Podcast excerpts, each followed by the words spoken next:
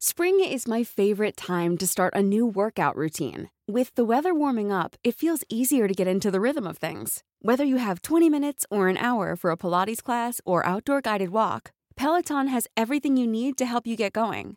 Get a head start on summer with Peloton at onepeloton.com. Life is full of what ifs. Some awesome, like what if AI could fold your laundry? And some, well, less awesome, like what if you have unexpected medical costs? United Healthcare can help get you covered with Health Protector Guard fixed indemnity insurance plans. They supplement your primary plan to help you manage out of pocket costs. No deductibles, no enrollment periods, and especially no more what ifs. Visit uh1.com to find the Health Protector Guard plan for you. If you thought the only way to get a more defined jawline with natural looking results was through surgery, think again. Juvederm Volux XC is a non surgical injectable gel filler that improves moderate to severe loss of jawline definition and can help you achieve natural looking results with little downtime. Even better, this improved definition lasts up to one year with optimal treatment. No maintenance required. Improve jawline definition for a smooth, sculpted look with Juvederm Volux XC. For important safety information and to find a licensed specialist, visit juvederm.com. That's J U V E D E R M.com. Not for people with severe allergic reactions, allergies to lidocaine, or the proteins used in Juvederm. Common side effects include injection site redness, swelling, pain, tenderness, firmness, lumps, bumps, bruising, discoloration, or itching. There's a risk of unintentional injection into a blood vessel, which can cause vision abnormalities, blindness, stroke, temporary scabs, or scarring. Talk to a licensed specialist to find out if it's right for you.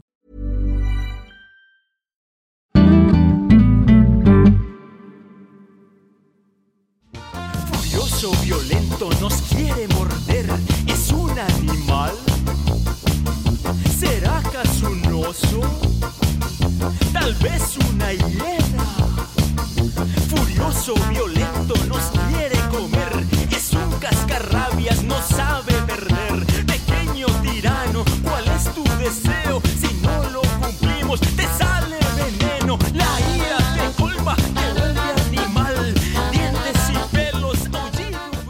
Quizás algunos conozcan a esta banda, Puerto Candelaria.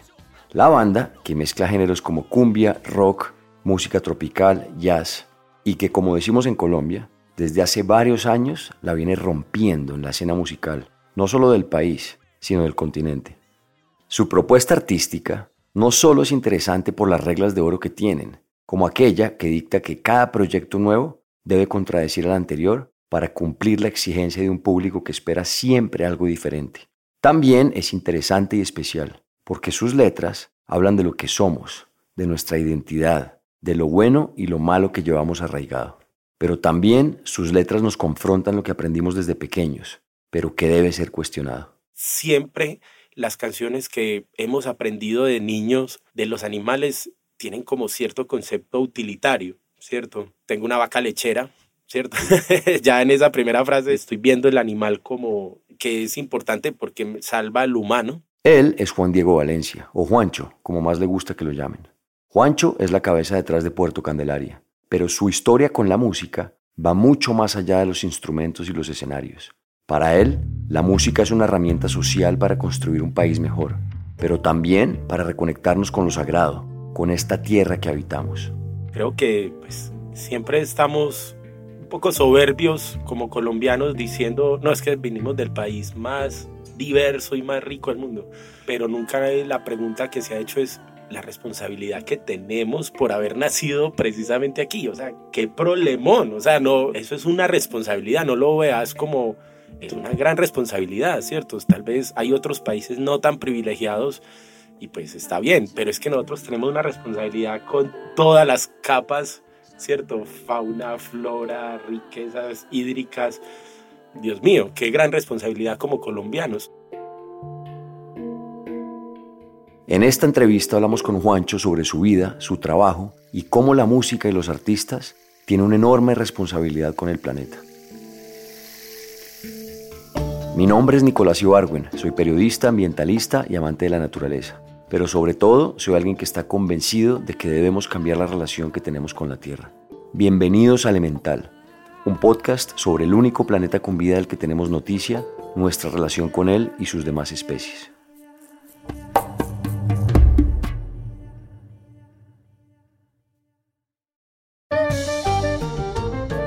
Hablar de música con Juancho Valencia es remontarse a los primeros recuerdos en su vida.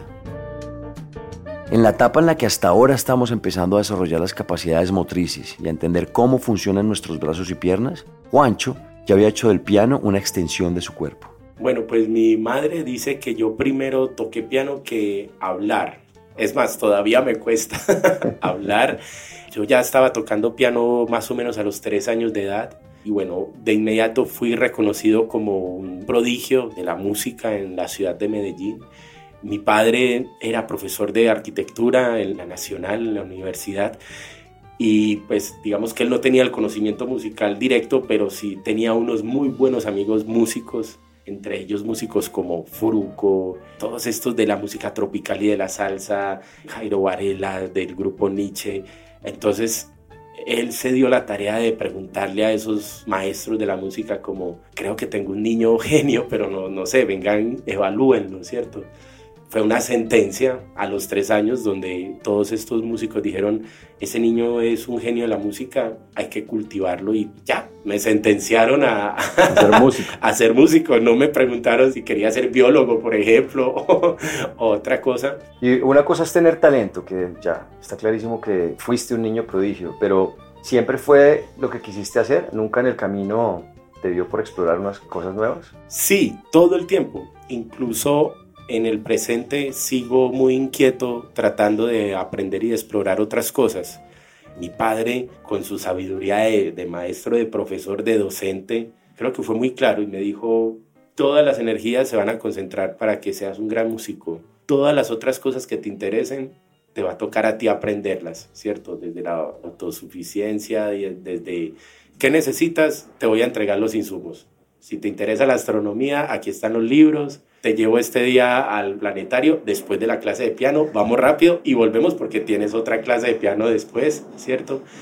Entonces creo que sin quererlo me cultivó un autodidacta obsesivo y pues creo que todas mis expresiones musicales y artísticas hoy pues se ve reflejado eso como mi interés por las ciencias naturales, mi interés por las matemáticas, mi interés por la filosofía, por todas las otras artes, todo se integra y a la final todo eso se ve resumido en las canciones y en los conciertos y en todo, porque el músico es una esponja que todo su entorno lo absorbe y lo traduce en su lenguaje, ya sea música, sea cine, danza, literatura. O sea, tu papá es uno de esos papás que tiene la disciplina para que su hijo siga el camino que tiene que seguir.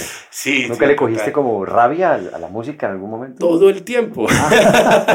Yo creo que quedé en paz con la música.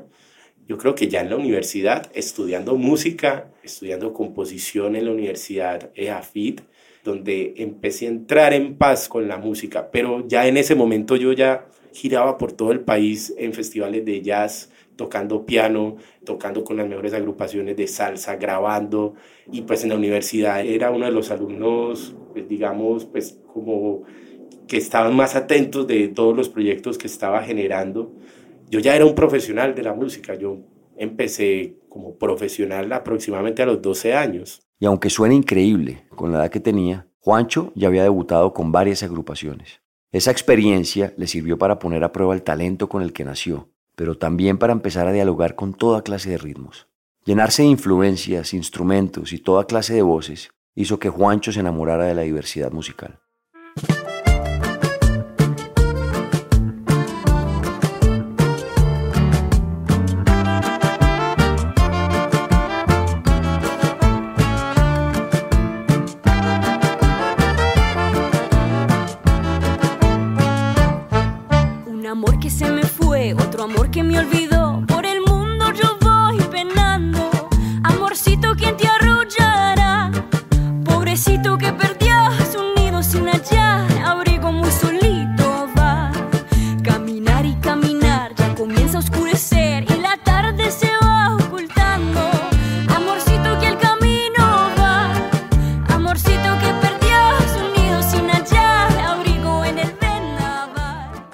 Estuve inicialmente mucho con los procesos de salsa, de música tropical y desde muy temprano empecé a crear agrupaciones, ¿cierto? Agrupaciones que precisamente tenían una pregunta por la música de Colombia. Creo que ese amor por la música colombiana, ese disfrute de mi familia por ella, me lo transmitieron y yo empecé pues a dialogar con esas músicas más lo que yo estaba escuchando en ese momento.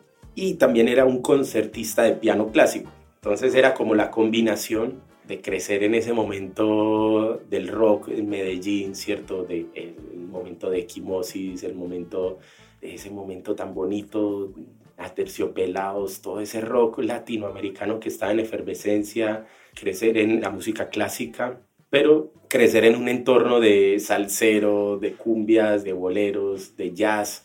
Entonces, en ningún momento, como eso lo aprendí tan joven, tan niño, en ningún momento encontré como esos límites entre los ritmos y los géneros musicales. Y hoy ya en mi adultez, pues de alguna manera esa es mi gran cualidad, que puedo poner muy fácil a, a dialogar incluso ritmos antagónicos en mi obrar, ¿cierto? Soy el primer colombiano en ganarse un Grammy en música clásica, pero a los dos años gané uno de cumbia. y eso podría ser como ah, totalmente contradictorio, ¿cierto? Y precisamente pues ese es uno de, alguna manera de mis cualidades y de lo que mi pasión, de poner a dialogar, a poner a dialogar diferentes.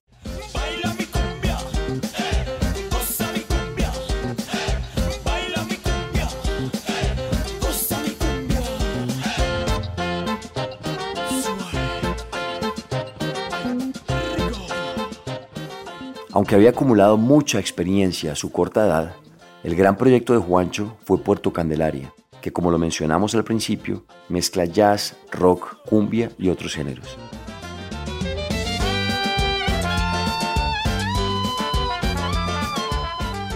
Aquí Juancho nos cuenta cómo nació. Puerto Candelaria nace en el 2000.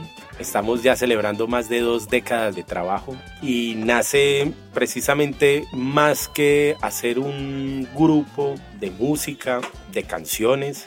Queríamos crear un mundo donde todas las ideas artísticas pudieran fluir. Entonces precisamente por eso la agrupación tiene el nombre de un lugar. es totalmente inspirado en el realismo mágico de Macondo y de García Márquez. Nos han catalogado como el Macondo de los sonidos y pues gracias a eso nosotros decimos no, Puerto Candelaria queda a 150 kilómetros de Macondo.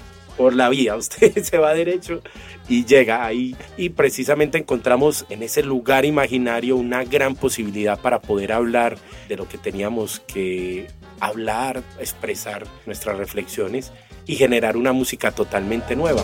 Colombian Music Solutions.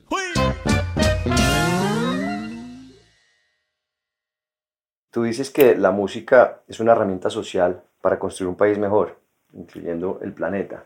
Cuéntame qué significa eso para ti. Creo fielmente que una canción o que las canciones pueden cambiar el mundo, ¿cierto? Tal vez no detener guerras.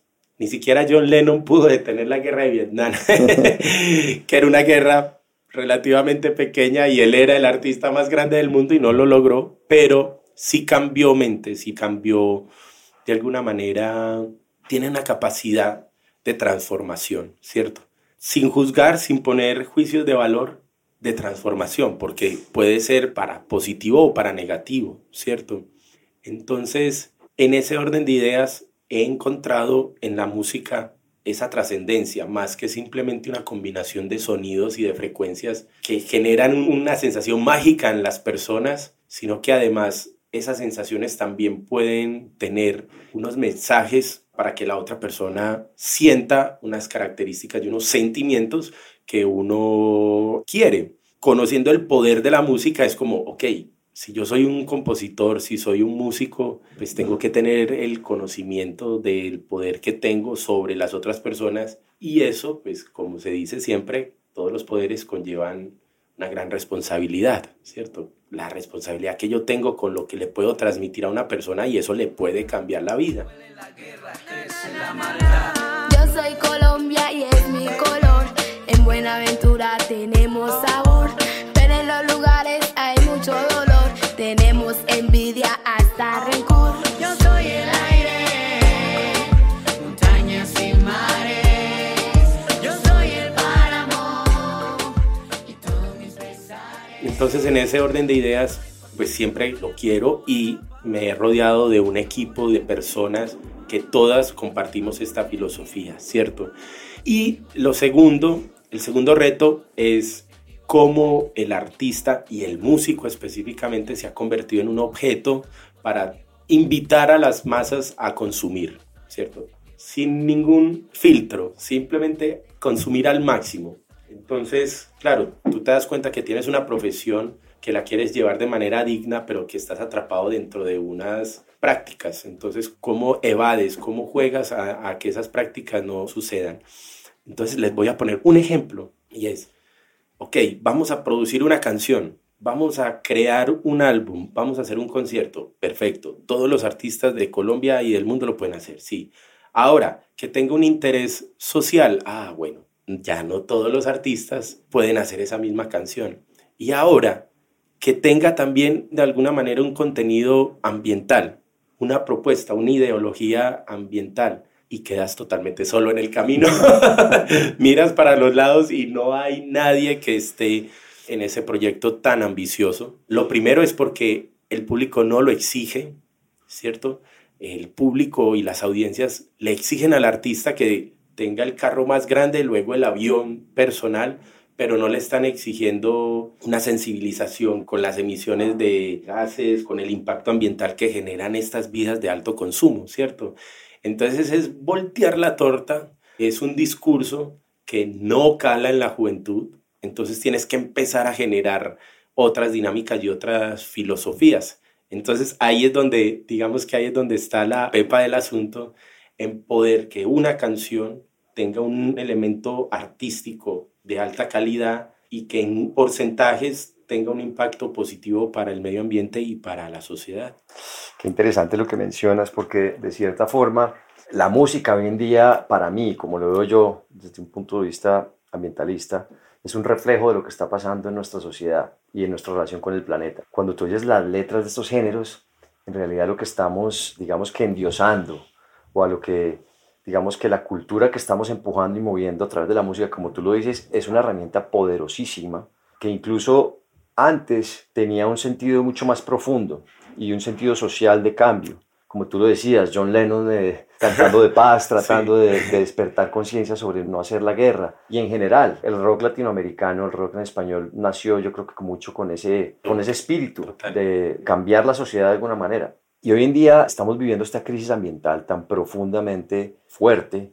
De hecho, es la crisis más grande que hemos enfrentado como humanos. Nunca antes en nuestra historia como Homo sapiens, en 300.000 años, hemos enfrentado una crisis que esté poniendo nuestra propia existencia en riesgo. Y es un poco aterrador que la cultura popular es como si no se estuviera dando cuenta de lo que está pasando.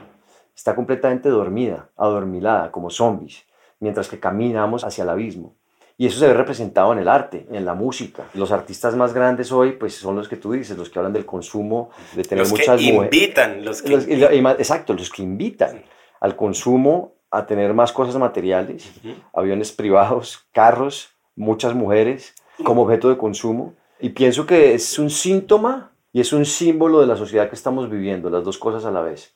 Entonces es muy interesante lo que propones. Hace poco entrevisté en el Elemental justamente a un rockero colombiano, se llama Chucho Merchán. Claro que sí. Chucho es uno de los grandes, o sea, él, tocó con los más grandes, él tocó con, con Eurythmics, con The Who, y en su camino despertó con el tema de la causa animal, cómo tratamos a los animales, lo horrendo que es que está tan normalizado Totalmente. la forma en cómo tratamos nuestros animales y simplemente lo justificamos por la comida. Y él dedicó su arte y su vida, se separó de todo esto y dedicó su arte y su vida a componer música de este tema, pero obviamente yo creo que no lo, oye muy poquita gente.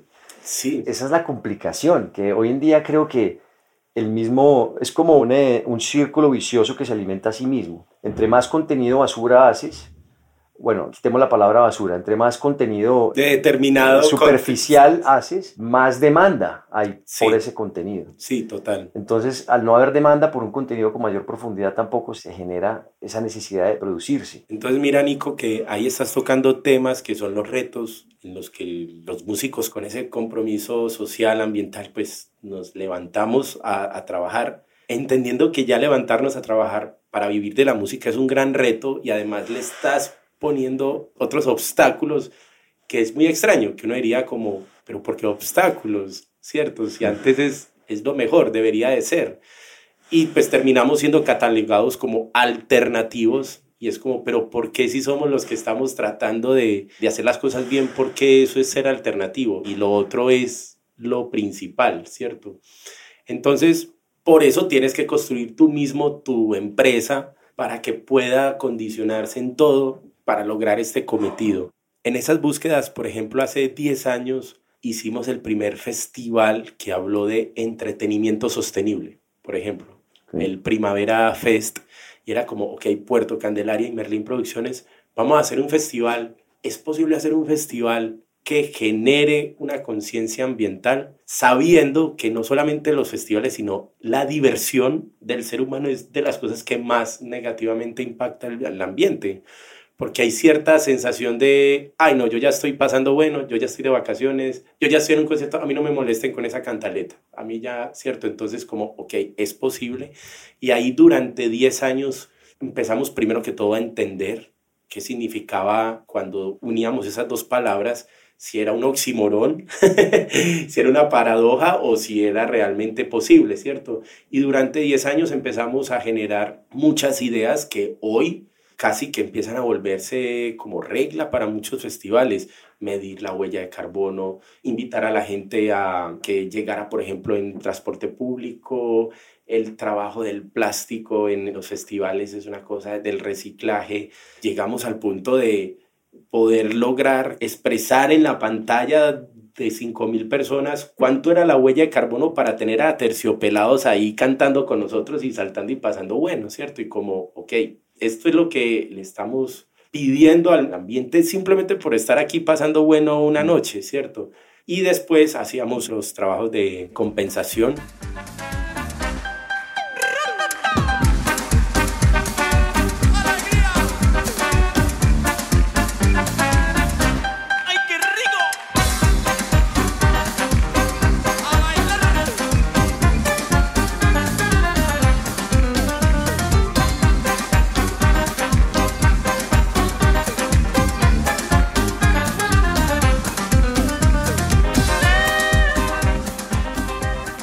Hay una frase que leí tuya que quiero que la elaboremos porque me pareció hermosa. Colombia, al tener todos los pisos térmicos que existen, hace que existan todos los tipos de maderas y de sonoridades que nos dicta un clima. Cuando tú recorres una montaña cada 20 kilómetros cambia el clima y la vegetación, pero cambian también los instrumentos y las culturas, así como las maneras de cantar, los brillos de las voces. La música no está aislada al entorno, pues obviamente social, pero al entorno del ambiente, ¿cierto? Y la geografía dicta unas reglas muy claras en las sonoridades. Incluso los colores del cielo afectan las composiciones de los creadores, ¿cierto? Las paletas de colores que un compositor está expuesto, eso afecta las tonalidades que se escogen para sus canciones.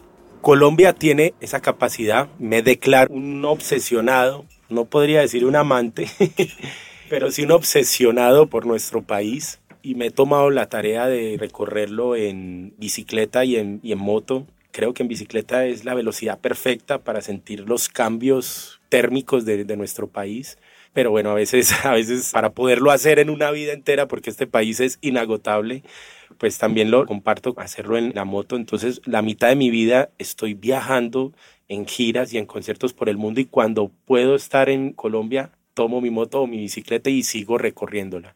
La manera como nosotros hablamos tiene que ver con la temperatura donde crecemos, con la presión atmosférica, las voces brillantes, como cuando los, los, seres humanos ponen la voz un poco más hacia la nariz, aquí lo estoy exagerando para sentirse, eso es una cualidad de la tierra caliente, mientras que cuando vamos más acá atrás ponemos la voz, es una cualidad de la tierra fría, por eso las voces nórdicas son personas que hablan sin tanto brillo. Mientras que los costeños, los latinos, incluso todo el sur de Estados Unidos, Texas, Florida, muy brillante, todas las Antillas, y tiene que ver con la temperatura, con la manera como el, el ser humano capta el oxígeno. Entonces, mira, ya estamos afectando la cualidad principal que es la característica de la voz, ¿cierto? Los tambores. Los tambores son hechos de animales. y depende el animal, depende la cultura, pues el animal cambia. Entonces, por ejemplo, las culturas desérticas, el chivo es el cuero por excelencia. Por ese motivo, los instrumentos del Caribe son cueros más delgados, que son cueros de chivo, y hacen que tenga una sonoridad más brillante, ¿cierto?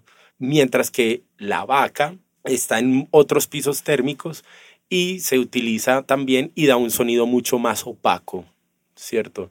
Entonces, esos dos animales, la vaca y el chivo, y los tambores, las maderas que se utilizan, ¿cierto? Tienen que ser maderas resonantes y, por ejemplo, los instrumentos de viento, como la gaita, que es un instrumento del Caribe y es por excelencia el instrumento originario de nuestra tierra, es el centro de un cactus, un cactus. Entonces ya me está diciendo que ese instrumento capta el sentimiento de una región, capta el calor, capta toda la temperatura y eso lo expresa en su sonido.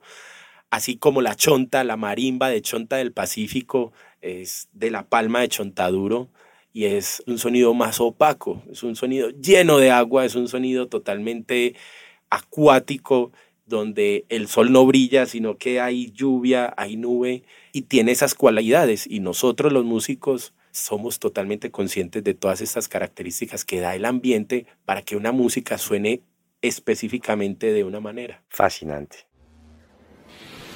Como que me arropas con tu manto oscuro, quítame la ropa, hazme solo tuyo, humo que me embriagas con tu aroma parca.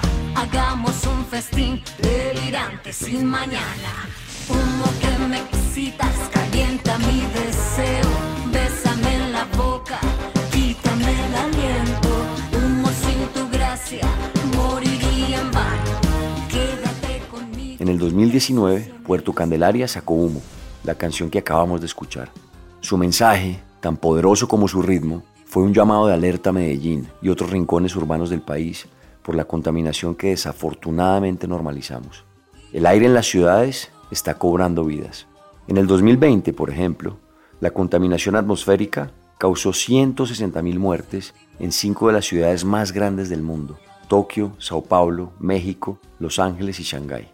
En ese contexto nació Humo. Quedamos en la historia como el primer concierto público que se canceló por el aire. En Medellín. En Medellín. Teníamos un concierto con la alcaldía de Medellín, que incluso era una maratón, y nosotros íbamos a tocar en el, eh, cuando llegaba la maratón, y ese día todas las alertas de Medellín llegaron a rojo, y entonces tuvimos una gran pregunta y un gran dilema. Primero, no lo podíamos creer, ¿cierto? Y fue un poquito extraño, porque de alguna manera a nosotros como agrupación nos tiraron toda la responsabilidad, como ustedes verán si hacen el concierto, hay una alarma roja, ustedes verán si hacen el concierto, ¿cierto? Ya está preparado. O sea, el concierto es a las 6 de la tarde, son las 10 de la mañana, ustedes verán.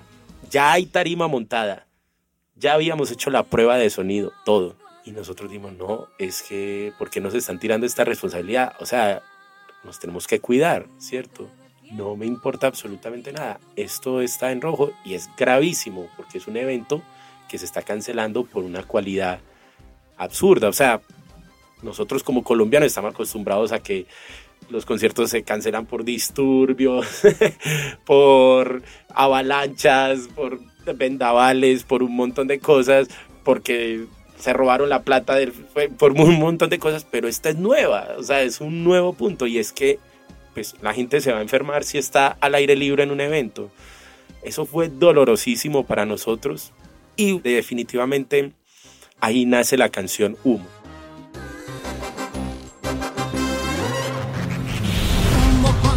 juegos, me lo pones. Dígame para que mi fluido salga oscuro. Entra por mi cuerpo, domina mi intelecto. Humo, dame, dame, dame sin remordimiento.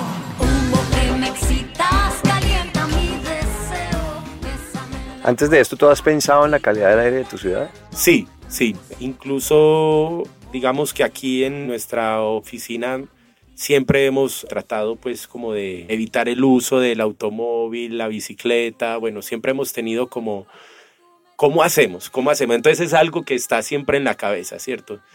Y cómo lo transmitimos, porque sí está bien, yo puedo, puedo tuitear, pero pues puedo poner un tweet, pero eso no cambia, ¿cierto? ¿Cómo puedo hacer desde mi arte y desde lo que mis capacidades? Entonces ahí nace la canción Humo, donde integro otras instituciones como la Filarmónica de Medellín, el Teatro Matacandelas y el Teatro Petra y les digo, quiero que hagamos una canción. Acabo de escribir una canción que habla de que pues el humo nos excita. Es que no le encuentro otra razón de por qué estamos tan obsesionados de generar humo, pues nos excita, ¿cierto? Empezamos a hacer una campaña maravillosa de fake news, donde salían expertos en el tema diciendo que bajo los efectos de alta contaminación las personas tenían erecciones y ta, ta, ta, y empezamos a generar todo un mundo para luego lanzar la canción que dice eso, humo que me excita y la persona está totalmente obsesionada con ese placer que le da el humo. Y la canción pues de alguna manera tiene como ese connotación.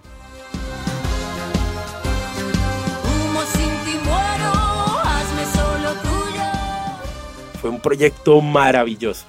Maravilloso. Nosotros dijimos, pues madre, esto va a estar brutal.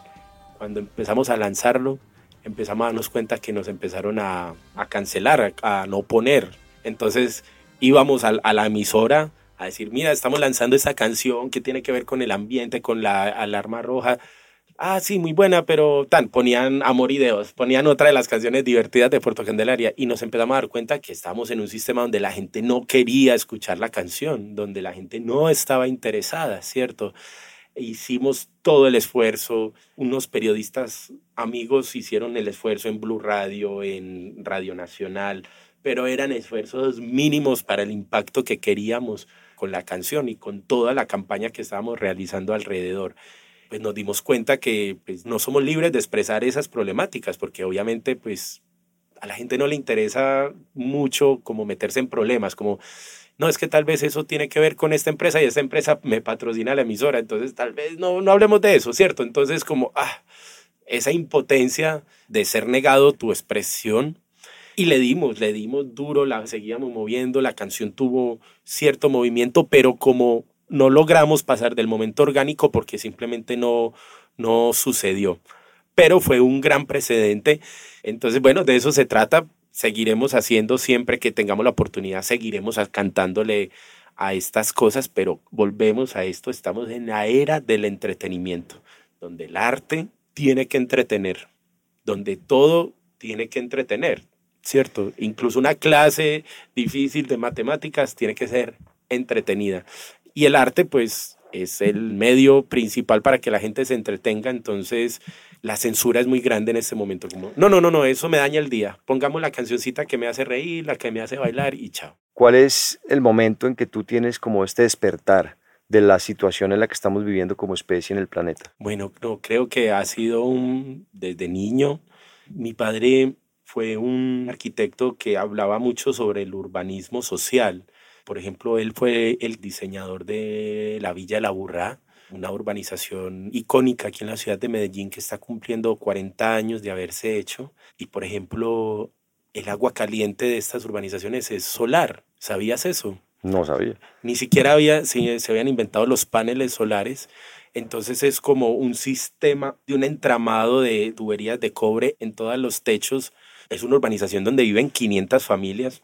Y mi padre por ejemplo, pues, hace 40 años ya estaba pensando en eso, ¿cierto? Entonces, cuando yo analizo eso, que lo hizo mi padre cuando era joven, yo digo, ok, esto viene desde, ese crédito no es mío, simplemente estoy, crecí en una casa donde esa información estaba llegando, ¿cierto?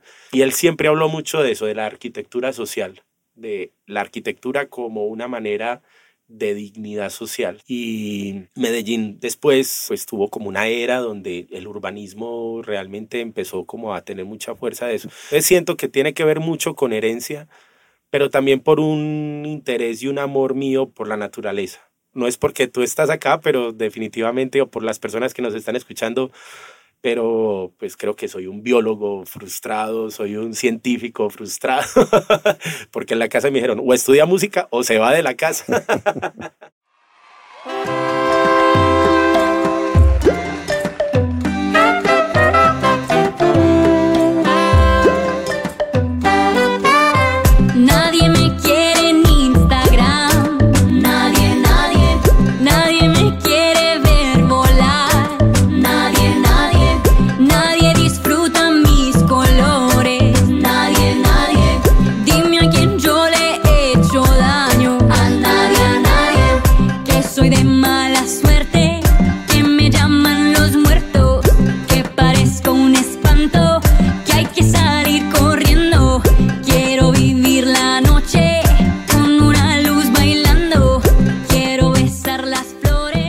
algún momento de su vertiginosa vida, Vincent Van Gogh escribió, Mantén tu amor hacia la naturaleza, porque es la verdadera forma de entender el arte más y más. Entender que también somos naturaleza no solo es una actitud fundamental para preservar nuestro entorno, sino que también puede enriquecer nuestra comprensión del arte y otras expresiones humanas. La naturaleza, con su asombrosa diversidad y complejidad, ha servido como fuente inagotable de inspiración para artistas a lo largo de la historia. La pintura, la música, la danza, son tantas las expresiones inspiradas en nuestro planeta que resulta prácticamente indivisible el mundo natural de las artes. Y esa conexión ancestral, mística en ocasiones, inspiró a Juancho. Estoy totalmente embriagado con la magia de esto tan incomprensible. No entiendo absolutamente nada. Entre más me acerco, se me vuelve más incomprensible, más mágico también, incluyéndome yo como un ser vivo, incluyéndome yo como una tonelada de células ahí que no entiendo por qué están haciendo lo que están haciendo, ¿cierto? Y creo que pues obviamente mis familias vienen del campo y esa relación afortunadamente me la pasaron a mí. La gran pregunta es ahora si los niños tienen esa relación con el campo que tal vez a nosotros, nuestra generación, yo soy de los años 80, pues nos tocó, ¿cierto? Porque todavía nuestros padres estaban llegando del campo y eso me preocupa mucho. Ahora que, por ejemplo, los niños, hay niños que tienen 15 años y no han tocado el césped con los pies descalzos, ¿cierto? Es como, hay algo que se perdió ahí. Entonces, como también ese amor por la naturaleza de ser un niño explorador siempre, incluso grande, pero estoy totalmente fascinado, estoy totalmente fascinado y siempre quitando el juicio. Creo que una manera de comunicarme con la naturaleza siempre es quitando el juicio si la naturaleza es buena o mala, si me hace un bien a mí o me hace un mal, no, simplemente estamos existiendo de una manera fascinante. Eso que mencionas es muy interesante, que hoy en día cada vez la sociedad, las ciudades nos han metido más en una burbuja. Y de hecho, hoy en día está descrita como una enfermedad que se llama déficit de naturaleza. Y, y, eso nos está enfermando, esa desconexión con lo que somos al final, porque somos naturaleza. Oye, eh, la verdadera razón por la que estoy acá contigo hablando. Buenísimo. es por un proyecto que tienes tú, del cual me enamoré a través de mi hijo. Un amigo en común me lo presentó y me lo mostró, y para mí fue un respiro de aire fresco de saber que le estaba poniendo a mi hijo música que tanto él como yo podíamos disfrutar y no solamente eso, sino que le estaba enseñando algo en el camino a él, que para mí es muy importante. Okay. Yo soy una persona que todo el tiempo, constantemente estoy pensando lo que le voy a transmitir a mi hijo. ¿Cómo voy a hacer que él no pierda esta conexión con lo importante, con la naturaleza, con lo sagrado, con la vida, con los animales, con los ríos, con los árboles, con las selvas? Y este proyecto me parece que toca un punto en ese sentido muy importante con lo que lograste. Y es la razón por la que estoy acá. Entonces hablemos de la Sinfonía de los Bichos Raros, que desde el nombre me pareció fascinante, pero cuando empiezo a escuchar las canciones, me encanta porque hablas de animales que para mí son símbolos, representando muchas otras cosas mucho más grandes y mucho más complejas, pero que son incomprendidos. Y no solamente eso, sino que además resalta el valor que tienen, no solamente lo poco que los comprendemos, lo incomprendidos que son, sino el valor verdadero que tienen. Y eso pues es maravilloso que se lo pueda transmitir a niños y a adultos a través del arte y de la música. Entonces hablemos de los bichos raros, por favor.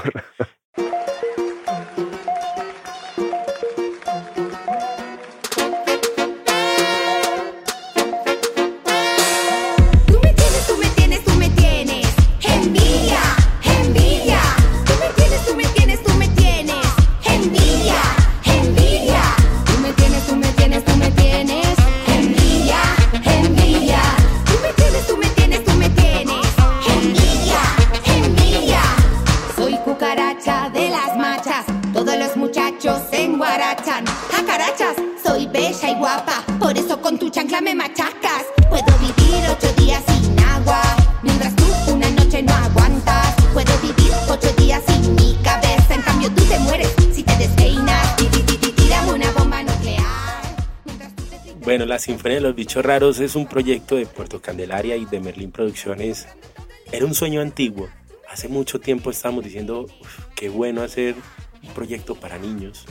Es más, sigo diciendo que todos los artistas deberían de tener obligatoriamente un proyecto para niños, porque los niños consumen la música de todo el mundo, ¿cierto? Entonces se nos dio la posibilidad y cuando se nos dio la posibilidad, pues esa idea ya venía en mi cabeza. Yo siempre digo que las canciones y las ideas no, no se crean cuando tú te sientas, ¿cierto? Cuando la gente me dice, ¿y cuánto te demoraste componiendo esa canción? Toda la vida. Tú estás toda la vida recogiendo información y la Sinfonía de los Bichos Raros fue como la oportunidad y la excusa para hacer un proyecto con las siguientes características. Vamos a hacer un proyecto para niños, para la familia, ese dato, Nico, es muy importante, es no solamente para el niño, que la familia entera lo pueda disfrutar. Y vamos a hacer un proyecto que socialmente nos colabore a la audiencia y que tenga divulgación científica. Y ahí en toda esa metimos eso a la licuadora, prendimos el botón y nos salió la Sinfonía de los Bichos Raros, un proyecto que está construido para precisamente se escogen cuáles son esos animales mal amados. No le preguntamos a los grandes, hicimos la encuesta con niños. Un dato muy curioso es que la cucaracha es el animal por excelencia más odiado por el humano. Soy invencible, soy inmortal. Por eso tu envidia. y la araña está en el segundo lugar. Pero un dato muy curioso es que los niños que nos dijeron eso, tal vez el 5% habían visto una araña de verdad. Es un animal que entra de nuevo, ah, es un milenario, el, el humano le ha tenido durante miles de años miedo, pero ahora es gracias a la televisión, ni siquiera a tocarlo o, o verlo en el tamaño real, ¿cierto? Eso nos dio ya como ideas interesantes Yo soy la más linda, la más linda del planeta Tierra, Tierra. Todos mis vestidos, mis vestidos son de batería la guitarra, también pandereta, eta. Con mi telaraña yo detengo, meto freno la avioneta, eta. nos juntamos para el trabajo de conceptualización con una gran científica colombiana, Elisa Chaparro, una bióloga, como nosotros decimos, una bichóloga profesional, especialista en cien pies, en arañas, en todos estos animales, trabaja en laboratorios con estos animales y ella tiene una gran capacidad también creativa y artística, entonces la invitamos para ayudar a generar el perfil de todos estos animales y cómo esto también iba a generar de alguna manera una metáfora a las exclusiones que los niños están viviendo, ya sea por cómo se ven, por el color de su piel, por, por cómo se enamoran o por lo que piensan o por cómo se visten, ¿cierto? Entonces encontramos una gran analogía hermosa entre estos animales mal amados y los niños y las personas que son diferentes y no se acoplan al sistema. Así nace la Sinfonía de los Bichos Raros. Este proyecto nos ha dado todas las alegrías, todas las alegrías. Es el primer proyecto que hacemos con energía limpia, 100% solar, los videoclips y la música. Preparamos toda la construcción del sistema solar en el estudio para hacer ese primer disco. Lo hicimos y de inmediato eso fue un golazo. Se puede sostener un elefante sobre la tela de una araña. Se puede ser un pari elegante sobre la tela de una araña. Se toma jugo el uno refrescante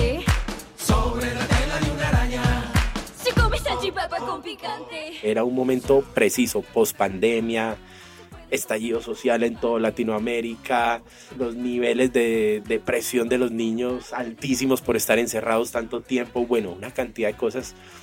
Generamos este proyecto, quedamos nominados a los Latin Grammy a Mejor Álbum de Música Latina para niños, eso no te imaginas la felicidad que, que da eso, como no, es el reconocimiento al Grammy, es porque estás haciendo algo que está ayudando a tu sociedad, ¿cierto?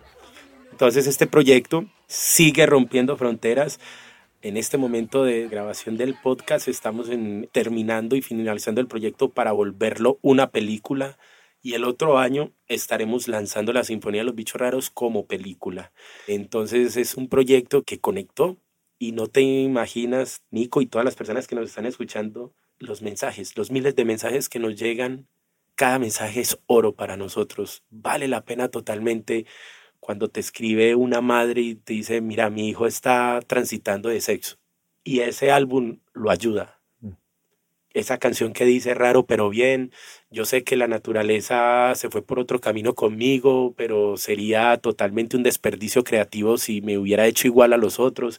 Él esa frase se levanta y cuando se va para el colegio, lo acaba, fue echado del colegio y entonces él viene y escucha esa canción. Es un ejercicio que por qué los artistas no lo hacen, ¿cierto? Mm. Esa siempre es la reflexión a la que se llega. Bueno, y en, esta construcción de proyecto tan alucinante, me imagino que tú también, ¿qué aprendiste? O sea, porque tú también entraste a este proyecto sin conocer muy bien a los bichos raros. Cosas que aprendí que, Nico, nos tenemos que hablar un día de eso, y es la relación entre la naturaleza el ambiente y la estética. Cómo la estética dicta unas reglas en la naturaleza. Entonces la estética en la naturaleza, cómo define pues, no solamente la interacción entre el humano y el animal o el ser vivo, sino también entre ellos mismos, también aprendimos mucho sobre el reconocimiento de los animales, los que se reconozca, el ser humano reconozca como su fisionomía en los ojos, boca, nariz, son los que son más familiares. Y los que no reconozcan eso pues, son como los que están más alejados a generar empatía con ellos. Entonces, pues los insectos, pues uno ni siquiera sabe dónde están los ojos del insecto, si están arriba, abajo, si eso es una rayita, un puntico, ¿cierto? Entonces, como también la empatía, la empatía del humano hacia los animales. Mejor que pase, no te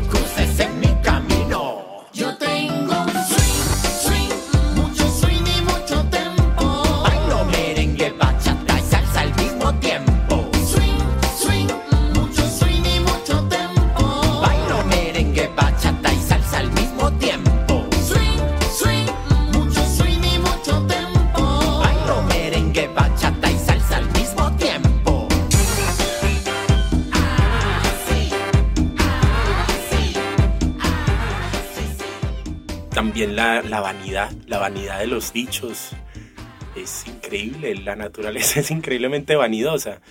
Siempre creía que la naturaleza siempre está buscando eficiencia, pero creo que eso es un pensamiento muy del presente, donde estamos buscando la eficiencia en todo.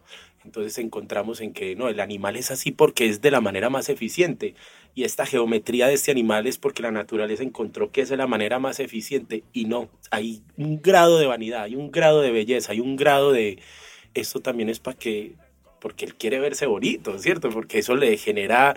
Entonces hay unas cosas muy fascinantes y pues precisamente entender que el miedo a estos animales, a estos 10 animales que escogimos, el cien pies, la araña, la cucaracha, el chulo, el sapo, la mantis religiosa, la serpiente, pues es una construcción social. El que sean los malos del paseo, no hay nada en la naturaleza que nos esté dictando que eso sea así. Por eso siempre digo que pues todo lo que se dice que es natural termina siendo social. Dale, dale, dale, dale, vuelve a comenzar.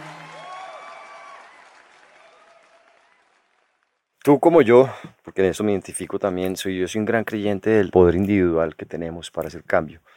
Pienso que al final los grandes cambios de nuestra sociedad no ocurrieron de la noche a la mañana. Así es. La esclavitud no se acabó porque un día todo el mundo se levantó diciendo, bueno, hasta hoy llegó con la esclavitud. No. Así es. Todo esto empieza por una persona o por un grupo pequeño de personas que terminan sembrando las semillas necesarias o convenciendo el número de gente necesario o haciendo el trabajo necesario para cambiar las grandes cosas. Así es. Y en este mundo y en esta época que estamos viviendo ahorita, que tenemos, como dijimos al principio, la crisis más grande que hayamos enfrentado y estemos enfrentando como especie, que es el cambio climático y la pérdida de biodiversidad, hablando de los bichos raros, que es la otra crisis de la cual el mundo no está muy enterado, pero ya estamos en la sexta extinción masiva. Pienso que es muy importante el empoderamiento del individuo, todos los que nos escuchan, porque yo creo que todo el mundo tiene el potencial de cambiar el mundo. pero quiero escuchar tu visión sobre ese tema. Como lo dices, creo que estamos muy sesgados por lo que la historia nos ha mostrado, pero es porque la historia no, no se toma el tiempo de narrarse en esos esfuerzos individuales. Entonces, como dices, todas las revoluciones siempre surgieron, pero nosotros, pues como espectadores de la historia, simplemente vemos el último golpetazo, pero esos son procesos muy grandes y en ese orden de ideas creo ciegamente en que hay que dialogar con los niños, hay que dialogar con los niños. Me fascinaría que, por ejemplo, este tipo de conversaciones las escuchen en familia, si el hijo, el sobrino, el primito, venga, venga, escuchemos esto, ¿cierto? Este tema que estamos hablando es un tema para niños. Nosotros ya incluso ya no lo sabemos bastante bien, pero hay personas que necesitan saberlo. Entonces, creo que eso es una modalidad y es una herramienta muy poderosa y es conversar con los niños.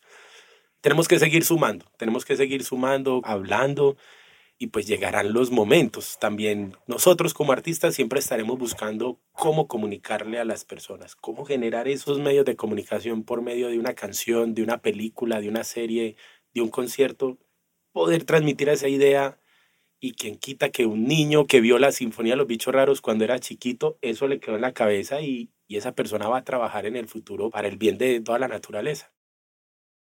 De acuerdo, me encanta conocer personas como tú. Yo pienso que no nos queda mucho tiempo como civilización y creo que es hora de que volquemos toda nuestra capacidad para cambiar la forma en que vivimos, para construir un mundo que de verdad pueda ser sostenible hacia el futuro que nuestros hijos puedan vivir en un mundo parecido al que conocimos tú y yo. Y pienso que la única forma es que la sociedad completa se volque a eso, desde gobiernos, negocios, instituciones, artistas. Es muy importante esa comunicación. ¿Tienes esperanza en el futuro? Yo siempre digo que soy, soy optimista a corto plazo y pesimista a largo plazo. Explica. Siento que podemos hacer cambios, pero también tengo esa sensación de que estamos prolongando la agonía también, ¿cierto? Un poco cuando tienes esa posibilidad de acercarte a entidades de poder, a personas de poder, y tú llevas horas y horas tratando de hablarle de algo y esa persona es como un poco lo que estamos viendo en el mundo hoy, como, Dios mío, deberíamos de estar concentrados en otras cosas, ¿por qué no? He tenido el privilegio de estar en círculos de poder de la música y de intentar. Y pues de alguna manera me he ganado el amor de las personas y el respeto de, no, a Juancho siempre hay que tenerlo, pero definitivamente estamos buscando otras cosas, ¿cierto? Entonces, creo que tenemos que hacer mucha fuerza, creo que estamos contra el tiempo, lo dejamos para lo último como normal, pero el mundo en este momento está totalmente inmutado en eso, o sea, y es como, pero qué nadie me está hablando de eso? ¿Por qué los artistas no? Y cuando tú te encuentras con estas personas, estos entes de poder, simplemente tú les puedes decir, pues yo he tenido la posibilidad de hacer eso, de, ¿por qué no hacemos un proyecto ambiental, ta, ta, ta? No, es que eso no da plata. Entonces, claro, es como, ok, para yo poder hacer ese cambio es bien difícil. Entonces, pues me voy no solamente a los niños, sino también a los jóvenes. Tengo mucha participación en procesos de formación de jóvenes en todo Colombia, diciéndoles que es más importante, más que tener el avión que están viendo todos los días en todos los videos, en todas las redes sociales, más importante que tener un avión privado. Es más importante impactar menos el ambiente cuando nos transportamos, ¿cierto? Pero es que esa vuelta está muy difícil de hacer.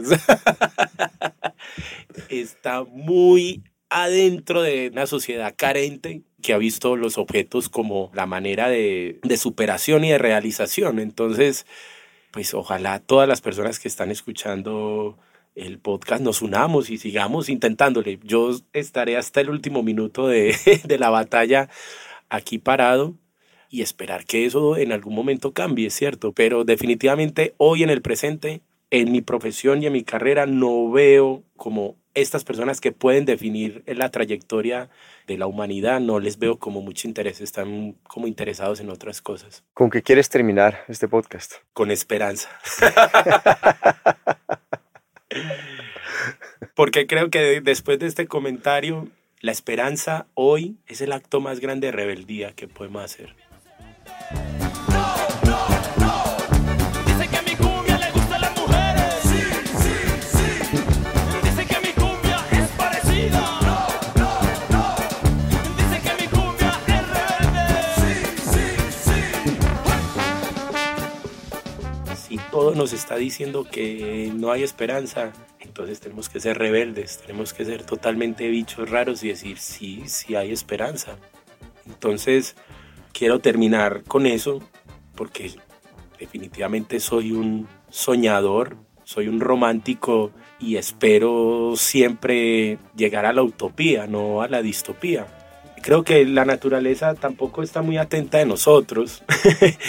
Creo que la, la naturaleza no tiene preferencia por ninguna de sus especies, pero sería de muy mal gusto porque soy un artista y pienso siempre en la estética y en la belleza. Sería muy feo dejar este mundo y que quedemos como los que no lo hicimos, que teníamos la posibilidad de hacerlo, la especie que tuvo la posibilidad y no lo hizo, ¿cierto? Entonces creo que también tiene que ver algo con belleza, de, pues, el artista está buscando siempre la poesía y esto es poco poético lo que estamos haciendo. ¿Dónde está esa belleza, esa grandeza humana? ¿Dónde está esa grandeza humana de, de lograr el equilibrio que estamos buscando? Entonces hagamos parte de la poesía. Invitemos a todas las personas a que hagamos parte de la poesía y de la esperanza.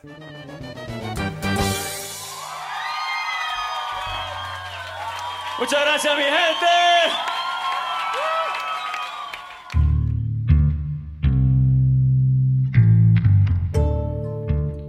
Con este episodio nos despedimos en el mental por este año, pero regresaremos en el 2024 con más historias inspiradoras sobre el cuidado de nuestro planeta y sus especies.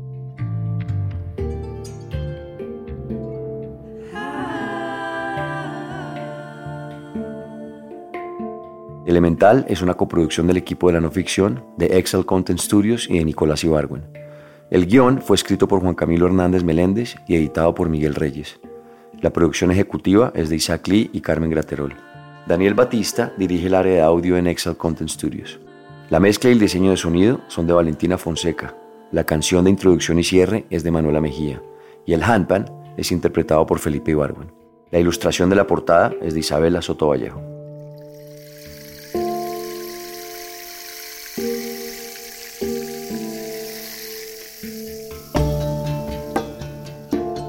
Si tienen comentarios o sugerencias, escríbanos a nuestro Instagram, arroba podcast elemental.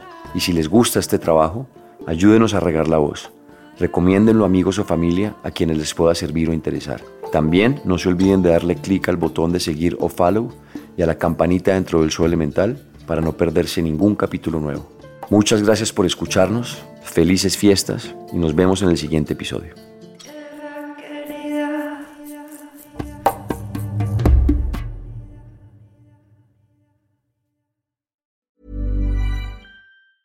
If you thought the only way to get a more defined jawline with natural looking results was through surgery, think again. Juvederm Volux XC is a non surgical injectable gel filler that improves moderate to severe loss of jawline definition and can help you achieve natural looking results with little downtime. Even better, this improved definition lasts up to one year with optimal treatment. No maintenance required. Improve jawline definition for a smooth, sculpted look with Juvederm Volux XC. For important safety information and to find a licensed specialist, visit juvederm.com. That's J U V E D E R M.com. Not for people with severe allergic reactions, allergies to lidocaine, or the proteins used in Juvederm. Common side effects include injection site redness, swelling, pain, tenderness, firmness, lumps, bumps, bruising, discoloration, or itching. There's a risk of unintentional injection into a blood vessel, which can cause vision abnormalities, blindness, stroke, temporary scabs, or scarring. Talk to a licensed specialist to find out if it's right for you. Planning for your next trip? Elevate your travel style with Quince. Quince has all the jet setting essentials you'll want for your next getaway, like European linen, premium luggage options, buttery soft Italian leather bags, and so much more. And is all priced at 50 to 80% less than similar brands. Plus, Quince only works with factories that use safe and ethical manufacturing practices. Pack your bags with high-quality essentials you'll be wearing for vacations to come with Quince. Go to quince.com slash pack for free shipping and 365-day returns. Hey, folks, I'm Mark Marin from the WTF Podcast, and this episode is brought to you by Kleenex Ultra Soft Tissues your ally to help tackle your allergy symptoms this season. I love the change of seasons, but nobody loves pollen and all those other things floating in the air that make you sneeze during this nice weather. Kleenex Ultra Soft tissues are hypoallergenic and allergist approved. So fight back against watery eyes and runny noses without worrying about irritating your skin. For this allergy season, grab Kleenex and face allergies head on.